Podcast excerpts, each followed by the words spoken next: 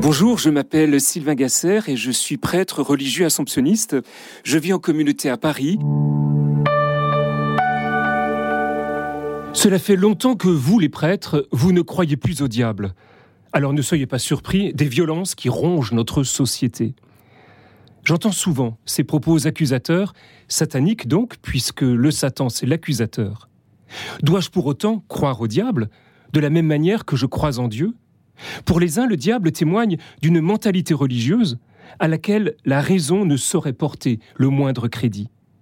Et pour les autres, il est tellement réel que la plus belle de ces ruses, comme l'écrit Baudelaire, est de nous persuader qu'il n'existe pas. L'oubli est la ruse du diable. Semeur de zizanie, le diviseur, c'est le sens du mot diable, remplit bien son rôle de brouilleur de cartes. Quand on me parle de croire au diable, J'imagine qu'on me parle de l'enfer tout compris, la production au grand complet, avec les flammes, les démons cornus, leurs pattes crochues, leurs petites houes, les fourches, le supplice de la roue et la chaux vive et tous les gadgets de Satan. Rien qu'à y penser, j'en frémis et risque de ne plus trouver le sommeil réparateur. Et ce n'est pas parce qu'on m'informe que le diable s'habille en Prada que cela devrait me rassurer pour autant. Alors soyons un peu sérieux. Pour désigner le diable, le Nouveau Testament a toute une panoplie de titres et je vous les cite par ordre alphabétique. Accusateur, adversaire, Béelzéboul, Bélial, bête, dragon, ennemi, homicide, malin, mauvais, menteur, prince des démons, Satan, séducteur, tentateur. Pourtant, Israël a refusé dès le départ le dualisme entre un Dieu du bien et un Dieu du mal. Il n'y a pas d'intermédiaire maléfique entre Dieu et l'humanité. Et si le Satan apparaît dans le récit de la Genèse, c'est comme un tiers personnage pour disculper à la fois Dieu et l'homme, mais surtout Dieu. Je ne crois pas au diable, me lançait une personne, là encore pour me provoquer. Vous devriez, lui ai-je répondu. Lui, il croit en vous. Le diable ou le Satan, c'est donc l'accusateur. Celui qui, dans un tribunal, demande la peine la plus lourde. C'est aussi l'adversaire, celui qui tire l'homme vers le mal. Et le Nouveau Testament fait du Satan le grand adversaire des projets de Dieu. Quand je lis comme vous attentivement les Écritures, je constate que le diable tente l'esprit plus encore que la chair. Il s'oppose à l'Évangile et à la venue du royaume, il met en scène et développe une puissance nuisible. La mission de Jésus est présentée comme un combat sans merci contre le prince des ténèbres. Le salut ne peut être que la défaite du malin. Que peut dire alors le théologien? Il bute lui aussi sur le mystère du mal et la limite de tout langage à son propos.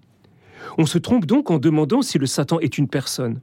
Et l'on se trompe aussi si l'on réplique qu'il n'est certainement pas un être personnel. C'est un être qui ne tient pas en place, qui ne tient pas en lui-même, parce qu'il est l'acte de dire non qui défait tout et soi-même. C'est pour cela qu'on l'appelle aussi le négateur. Dès lors, exégètes et théologiens se retrouvent sur la même piste d'interprétation, la métaphore, c'est-à-dire l'utilisation d'une image ou d'un nom pour penser plus que ce que la raison humaine peut cerner.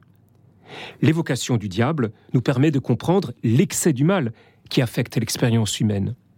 Mais le croyant sait que la défaite de Satan est déjà consommée.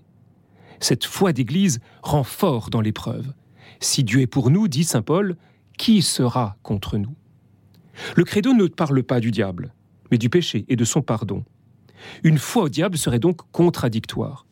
Il n'empêche, la présence du Satan dans l'Évangile affleure les lèvres même de Jésus. Les mentions d'esprits mauvais, de démons, de Belzéboul sont légion. Et de fait, Jésus utilise les catégories de pensée et de langage qui sont celles de son peuple. Jamais il ne donne d'enseignement sur le diable ou sur les démons, jamais. Il exprime la réalité du mal et du péché en recourant au vocabulaire disponible. Son message évangélique tient dans l'annonce et la venue d'un royaume de Dieu qui signe la défaite définitive des forces du mal. Alors me direz-vous, le diable, mythe ou réalité? En évoquant sa figure, Joseph Ratzinger, devenu Benoît XVI, parle d'une non-personne. Car il n'a rien en lui de l'ordre de l'amour. Il accuse, il soupçonne, il détruit, il ment, il pervertit. Ce il n'est pas impersonnel. La réalité de la figure du diable a l'avantage de ne pas faire reposer sur l'homme seul l'immense fardeau de la culpabilité. Combattre l'adversaire, c'est mettre le mal hors les murs, c'est-à-dire hors de l'homme et hors de Dieu. Il y a comme du drame dans l'air en parlant ainsi. Mais on vaincra plus efficacement le mal en le nommant, puis en le noyant, une pierre de meule attachée au cou, comme le dit Jésus dans l'évangile de Luc, que par des discours rationnels. C'est sous la protection d'un amour vainqueur que doivent se placer ceux que les pompes du prince des ténèbres fascinent. Comme le chante un spirituel, si tu veux voir Satan déguerpir, appuie seulement sur la détente de l'évangile. Si le diable est une créature, il n'est pas une personne. Car qui dit personne dit relation et amour. Or il n'y a plus aucun amour dans celui qui est refus en tout son être. Le diable singe Dieu et revendique d'être prince de ce monde. Cette créature spirituelle devient un parasite envahissant et puissant qui prolifère et exerce son emprise dans le monde matériel dès lors qu'on lui donne accès, qu'on lui ouvre les portes, ou pire, qu'on l'appelle. De fait, la vie spirituelle a toujours été représentée comme un combat. Culture et époque marquent ce combat de leur particularité. Saint Antoine du désert face à des masques grimaçants, Saint Benoît face à un diablotin aux pieds fourchus, le curé d'Ars confronté à des esprits frappeurs. Sans oublier l'archange Michel qui ferraille aux cieux avec les armées démoniaques. Ce combat spirituel, qui se nourrit des fragilités psychologiques ou des défauts du saint en question, contribue à son humanité. Alors, mon père, vous y croyez maintenant au diable? Eh bien non, toujours pas. Du moins, pas comme vous l'entendez. Car comme le dit la poétesse Marie-Noël avec sa sagesse qu'on lui connaît, le mystère du mal est le seul où Dieu ne nous donne pas à croire, mais à penser. Et c'est vrai, le malin me donne à penser. Je constate que tout au long des vingt siècles de notre ère chrétienne, le Satan a inspiré plus de terreur que Dieu n'a inspiré d'amour.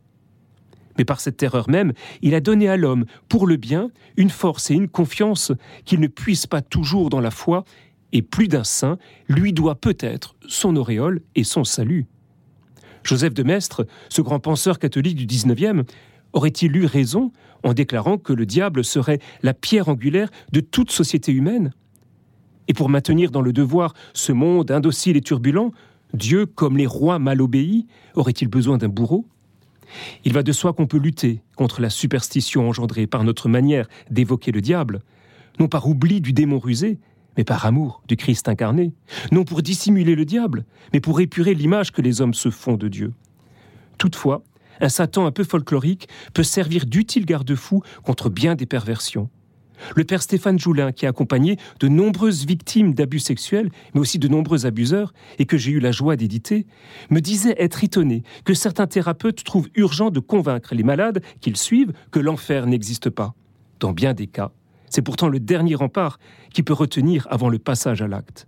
Il arrive même que ce soit le prélude à une litanie qui ne se trompe plus de destinataire. Ô Seigneur, prends pitié de ma longue, très longue misère.